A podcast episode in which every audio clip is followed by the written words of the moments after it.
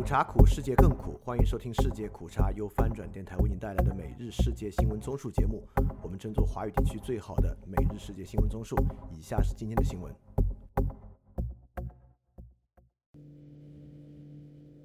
以下是今天三月三日的新闻。首先是巴以战争，美军首次向加沙空投食品及物资。两名美国官员透露，美军于星期六首次向加沙地带空投食品和物资。路透社报道，这两名匿名官员说，美军动用了三架 C 幺三零运输机来进行空投。其中一人透露，美军这次空投了三万五千份粮食。下一条新闻：加沙停火、释放人质谈判，埃及重启。埃及消息人士透露。有关加沙停火及释放人质的谈判将于星期天在埃及首都开罗重启。埃及外交部长舒凯里星期五说，埃及正与卡塔尔、美国等多方共同努力，争取在三月十月回教斋戒月开始前促成停火和交换人质。美国总统拜登周五表明，希望到了斋戒月以哈克就为期六周的停火达成协议。翻平，所以这种情况下，双方的承诺和表态都不足取。无法用于构造预期。下一条新闻：美军击落胡塞武装地对空导弹。美国驻中东中央司令部宣布，美军星期五击落了在也门的一枚胡塞武装地对空导弹。法新社报道，美国驻中东中央司令部发表声明说，当天下午，美军对一枚准备发射的胡塞武装地对空导弹进行了自卫打击，而且确定。这枚导弹对区内的美国飞机构成了迫在眉睫的威胁。声明说，胡塞武装周五晚向红海发射了一枚反舰导弹，但没有对任何船只造成影响或破坏。下一条新闻：以色列或多或少接受六周停火协议。美国政府高级官员艾尔表示，以色列已或多或少接受了为期六周的停火协议，目前需要哈马斯方面同意。埃及一名高级官员表示。埃及和卡塔尔预计将在三日的开罗会谈期间收到哈马斯的回应。然后是中国新闻，特首李家超下周赴京参加两会。香港特首李家超将于下星期一赴京列席中国全国人大会议开幕会。香港政府新闻公报星期六公告上述消息。根据公报，香港行政长官李家超三月四日赴北京。列席三月五日举行的第十四届全国人民代表大会第二次会议开幕会，行政长官办公室主任叶文娟将随行。在北京期间，李家超将拜访中央部委，增进交流和合作。下一条新闻：河南小学开学，吴老师上课情况改善。河南开封一小学星期四被曝开学四天都没有老师上课，有家长透露，疑因学校欠薪半年，没有老师到岗。学校老师星期五回应称，所有老师已到岗，学生们已经开始正常上课。当地教育局同天回应说，已知晓此事，正在积极处理中。下一条新闻：阿里巴巴高管于永福卸任。阿里巴巴集团资深高管于永福将于三月底卸任，他所承担的职务将分摊给年轻一代高管。综合彭博社和第一财经星期五报道，阿里巴巴集团发言人称。公司合伙人、任职时间最长的高管之一于永福将于三月底卸任，他主管的集团业务将由多名高管接手。发言人说，阿里巴巴首席技术官吴泽明将担任饿了么董事长，阿里巴巴业务总裁韩流将担任饿了么首席执行官，原高德总裁刘振飞担任高德董事长，原高德营运总裁郭宁担任高德首席执行官。下一条新闻。澳门博彩收入增幅不及预期，受中国大陆游客消费趋于谨慎影响，澳门二月博彩收入增幅低于预期。据彭博社报道，澳门官方通报，农历新年八天假期到访澳门的游客总计一百四十万人次，为二零一七年以来最高水平，大陆游客占百分之七十六。不过，澳门二月博彩收入要比一月低了百分之四。澳门博彩监察协调局星期五公布。二月博彩收入一百八十四点八十六亿澳门元，按年增长百分之七十九，低于市场预期的百分之九十二，也比二零一九年的收入少了百分之二十七。下一条新闻：中国驻印度使馆批印媒采访吴钊燮。中国驻印度大使馆批评印度媒体采访台湾外交部吴钊燮是违背一个中国原则。中国驻印度大使馆星期六在官方微信公众号发文说，印度某电视台星期四播出对台外交部长吴钊燮进行的采访，为其台独和虚假言论张目，此举严重违背一个中国原则，是完全不可接受的。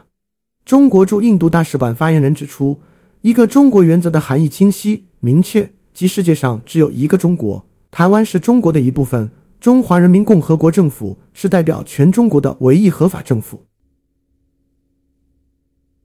下一条新闻：中国批评罗马尼亚排除华为 5G 参与。中国驻罗马尼亚大使馆对罗马尼亚拒绝华为参与 5G 网络建设深表遗憾，并批评罗马尼亚对中企采取歧视性排除条款。据中国驻罗马尼亚官网星期六发布的消息。罗马尼亚政府星期四发布官方公报，拒绝华为提交的 5G 基础设施设备授权申请。中国驻罗马尼亚大使馆新闻发言人星期五在官网就上述事件答记者问时说：“罗马尼亚政府拒绝了华为提交的 5G 基础设施设备授权申请，中方对此深表遗憾，并表示严重关切。”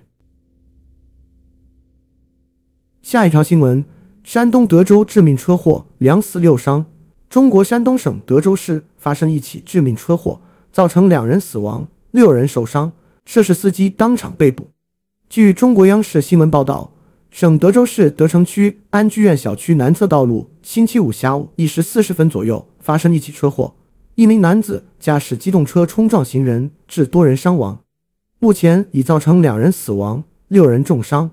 山东省市医疗专家正在全力开展救治。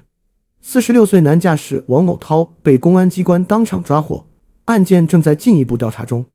央视新闻此前报道，驾驶员王某驾驶黑色轿车行至德城区第三实验小学安居院校区门口附近，撞伤十余名儿童。下一条新闻：中国驻日大使否认外企逃离潮。中国驻日本大使吴江浩接受日本财经杂志访问时说：“中国是市场经济国家。”外资企业进出属于正常现象，并强调确实有部分外企退出中国，但未出现逃离潮。据中国驻日大使馆星期五在官网发布的消息，吴江浩近日接受日本知名财经刊物《财界》杂志专访时，作出以上表述。针对中美对立持续背景下，全球包括日本企业都出现加速离开中国倾向的提问，吴江浩说：“中国是市场经济国家。”外资企业有进有出是正常现象，确实有部分外企退出中国，但没有出现所谓逃离潮。下一条新闻：印度拦截疑似中国军民两用货物。印度官员星期六表示，孟买纳瓦西瓦党的安全人员拦截并扣押了一艘从中国驶往卡拉奇的集装箱货轮上运载着疑似用于巴基斯坦核武和弹道导弹计划的军民两用货物。根据印度论坛报。和 YN 电视频道报道，印度海关官员根据掌握的情报，在一月二十三日拦截了一艘挂马耳他旗的集装箱货轮。这艘中文名为“达菲 d 德 d 级货轮，正从中国驶往巴基斯坦的卡拉奇港。海关人员在对这艘货轮的货物检查时，发现了一台意大利产的计算机数字控制器。这台机器以其精确和高效率控制著称。然后是亚太印太新闻。台飞官退伍潮，国防部否认异常。针对有台湾媒体报道，台空军年底恐出现飞官退伍潮，缺员将更严重。台湾国防部星期六说，自二零二零年起，修条国军飞行军官继续服现役奖助金后，每年签约及离退人数呈常态分布，无异常现象，人力平均边线可满足战备需求。台湾国防部星期六上午发布新闻稿指出，台湾三军飞行部队近年招募成效良好。并依机种类型及退损预判完成人员补充规划，人力平均边线可满足部队战备需求。下一条新闻：台海委会就帆船案自行改进，金沙水域帆船案导致两岸关系恶化。台湾海委会重申，海巡人员执法于法有据，但坦言在通报和影像搜证工作方面仍有疏忽，为避免类似案件再发生，将配置密录器，建置船艇录影设备。综合台湾华视新闻网和自由时报报道，台湾立法院内政委员会下星期一将邀请海委会主委管碧玲、陆委会主委邱泰三、国防部及海军司令部就金门撞船案、帆船执法过程及后续处理进行报告，并被质询。下一条新闻：台检建勤法院判立委候选人有期徒刑。台湾桃园地检署建勤法院对涉嫌收取大陆资金参选立委的民众党桃园市党部前发言人马志威判处有期徒刑四十四个月。综合台湾自由时报和中时新闻网报道，马志威曾有意代表民众党参选立委，后来因他与中国大陆关系密切受质疑，最终未能入选民众党提名名单，他随之决定以无党籍身份参选。今年一月，台湾检调接到线报，指马志威接受中国大陆资助参选，随后传讯他。马志威承认获得大陆资助参选。检察官讯后，在一月五日清晨向法院申请羁押。民众党在马志威被申请羁押仅一天，就宣布开除他的党籍。下一条新闻：美议员敦促危地马拉，持续支持台湾。美国参议院七位跨党派议员星期四在一封给危地马拉新任总统贝尔纳多·阿雷瓦诺的联名信中，敦促他持续承认并支持台湾，不要屈服于中华人民共和国的压力。佛罗里达州共和党联邦参议员马可·卢比奥办公室在在一个声明中说，卢比奥与六位两党参议员在一封给阿雷瓦诺的信中确认了危地马拉与台湾维持外交关系的重要性。面对中共对全世界民主国家的胁迫与经济诱惑日益增加之际，危地马拉坚定维持与台湾的正式外交关系，展现了他作为一个勇气与政治灯塔的地位。透过确认这个关系，危地马拉强化他对民主价值观的忠诚，以及他与致力于民主、自由、人权及尊重法治的所有国家团结一致的纽带。信上说。下一条新闻报告称。印度已正式消除了极端贫困。报告由 Surjit Bala 和 Karen Basan 撰写，指出印度已正式消除了极端贫困，这可以通过人口贫困率的急剧下降和家庭消费的显著增加看出。这也意味着印度已经到了像其他国家一样提高贫困线的时候了。向更高贫困线的过渡提供了一个机会，特别是在更好的识别旨在受益者和为真正的贫困者提供更大支持方面，重新定义现有的社会保护计划。报告补充说，下一条新闻，据报道，美国绿色贝雷帽部队首次永久驻扎在台湾。美国据报道采取了前所未有的步骤，将特种部队永久驻扎在台湾，以在该国进行持续的训练任务。根据美国二零二三财年国防授权法案的实施，美国军事顾问已经开始今年永久驻扎在金门和澎湖的陆军两栖基地。据 UDN 报道。他们正在与各种台湾特种部队单位进行定期训练课程。然后是科技新闻：神舟十七号航天员完成舱外维修，中国神舟十七航天员乘组完成第二次出舱活动，并首次完成舱外维修任务。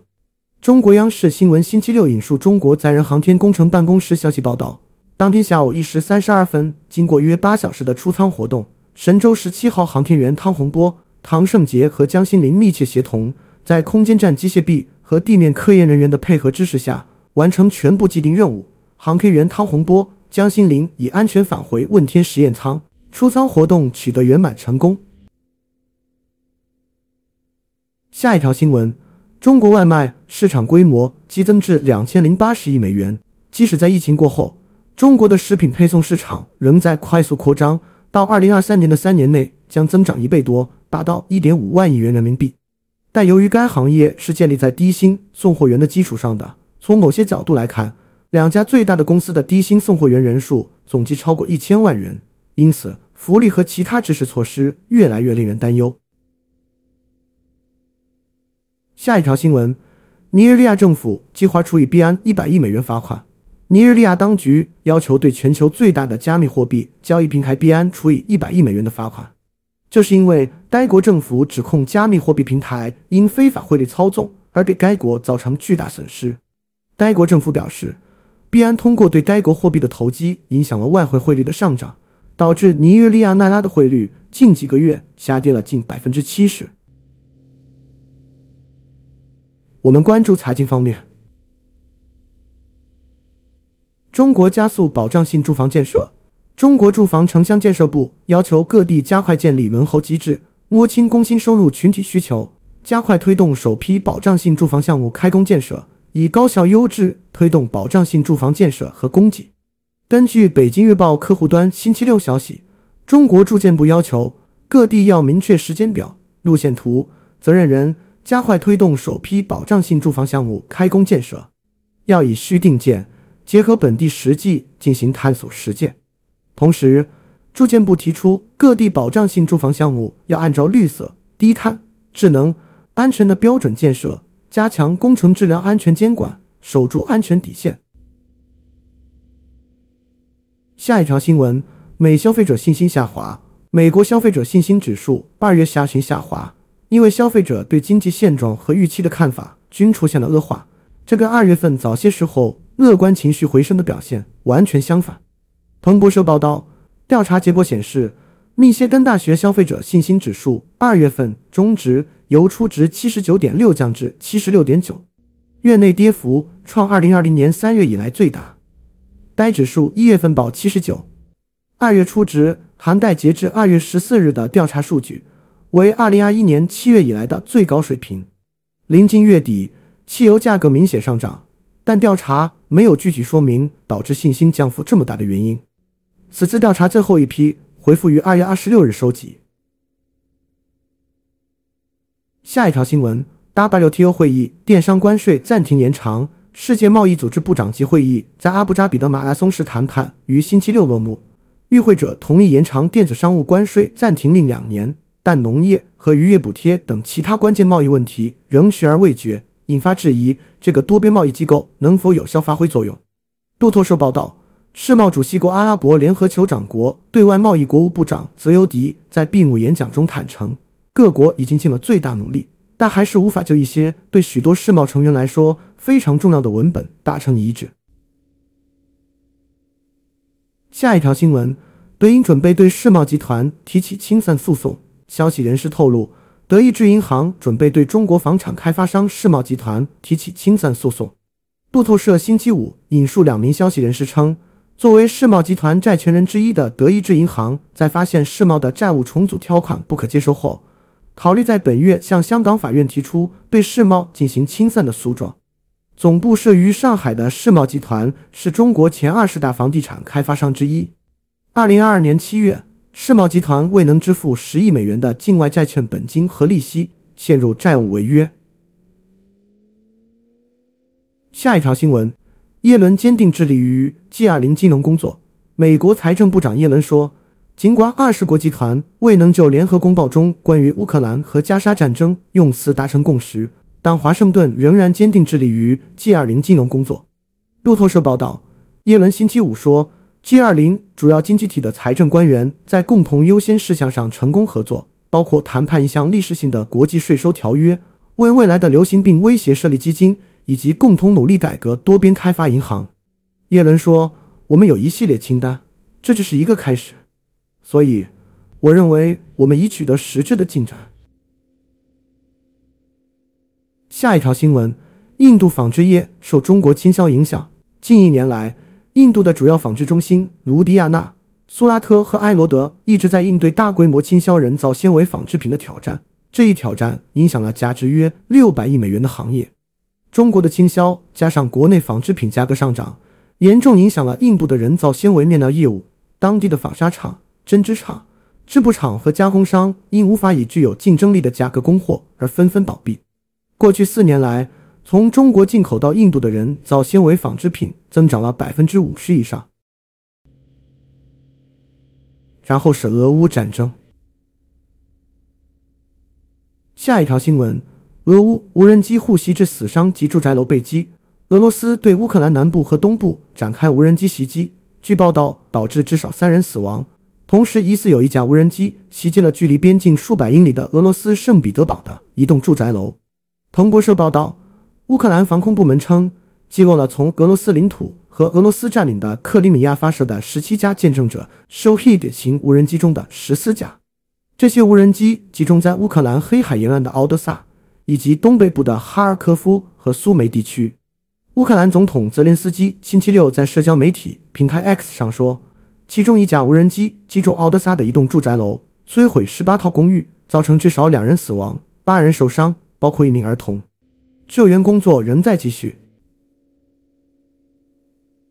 下一条新闻：德国讨论向乌克兰提供武器，被俄曝光。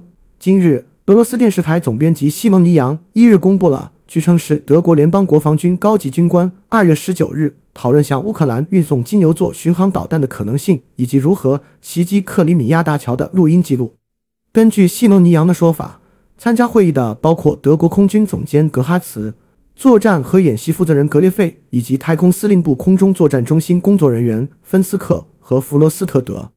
德国总理舒尔茨二日表示，这是一个非常严重的问题，德国当局正在非常仔细、集中和迅速地理清此事。德国国防部正在调查空军内部通讯是否被俄罗斯截获。俄罗斯外交部发言人要求德国作出解释。外交部长拉夫罗夫表示，录音暴露了德军的讲话计划。克里姆林宫发言人表示，尚未掌握有关录音内容的信息。舒尔茨本周早些时候仍以德国可能直接卷入战争为由，不愿向乌克兰提供金牛座巡航导弹。下一条新闻。法部长接俄放大巴黎臭虫恐慌。法国一名部长说，去年秋天与俄罗斯虚假信息活动相关的社交媒体账号人工放大巴黎臭虫恐慌，使这则报道登上全球头版新闻。路透社报道，法国负责欧洲事务部长巴罗特星期五接受 TF1 电视台访问时说，有关臭虫问题的讨论很大程度是被与克里姆林宫有关联的社媒账号放大，他们甚至把乌克兰难民和臭虫传播错误的联系起来。一些社媒用户发布了法国高速列车和巴黎地铁上的臭虫视频后，法国与外国媒体，包括路透社，都进行了广泛报道，引发了恐慌。下一条新闻：美国一百五十五毫米炮弹生产面临困境。美国官员对美国之音表示，除非国会通过目前在众议院预阻的补充资金法案，否则美国将无法实现一百五十五毫米炮弹的生产目标。二零二二年，俄罗斯残酷入侵乌克兰后不久，乌克兰军队开始迅速耗尽美国储存的用于榴弹炮系统的一百五十五毫米弹药。这些弹药是美国向基辅提供的，以帮助保卫其领土和公民。下一条新闻：普京对俄罗斯未来六年的愿景——继续战斗、戒酒、生孩子。克里姆林宫承诺娱乐。西方分析人士担心，弗拉基米尔·普京会宣布另一场战争。但是，俄罗斯总统周四长达两小时的讲话既没有实现这一预期。尽管普京向俄罗斯人展示了一个未来的愿景，这个愿景在核武器示威和宏伟的社会承诺之间交替。在法国总统埃马纽埃尔·马克龙表示西方军队被派往乌克兰的可能性不能被排除两天后，普京警告说，北约在乌克兰的地面介入可能会有悲惨的后果。下一条新闻。以色列可能刚刚破坏了与俄罗斯的关系，承诺向乌克兰提供预警系统。以色列驻联合国永久代表吉拉德·阿尔丹在周三的一次演讲中说：“这个中东国家正在努力为乌克兰提供预警系统。”阿尔丹说：“这样的系统将帮助从俄罗斯的不分青红皂白的导弹和无人机攻击中拯救平民生命。”以色列外交部的一位发言人告诉《商业内幕》，该系统不是铁穹，以色列最先进的防空系统。而是会是一个警报系统，帮助让人们进入避难所。这很可能与以色列的 Seven Adam 雷达系统非常相似。发言人告诉 BI。最后是世界其他新闻：海地帮派威胁推翻总理继续动。绰号“烧烤”的海地帮派联盟头目吉米·舍里奇耶一日警告称，将继续试图推翻总理阿里埃尔·亨利。他呼吁民众让孩子待在家中。舍里企业控制的帮派二月二十九日向海地国际机场等目标开火，并控制了两个警察局。学校和企业关闭，人们纷纷逃离。三月一日上午，首都太子港较为平静，但下午在机场附近再次发生猛烈枪击。截至一日晚间，据报有武装分子试图控制太子港的主要港口。帮派还威胁要袭击更多的警察局。警方表示。有四名警察在暴力袭击中死亡。警方称，他们缺乏后勤和装备来。打击犯罪团伙。好，以上就是今天所有的新闻节目了，非常感谢你的收听，也欢迎在配创赞助范展电台，赞助链接在 Show Note 中可以看到。那么苦茶苦，世界更苦，明天我们不见不散。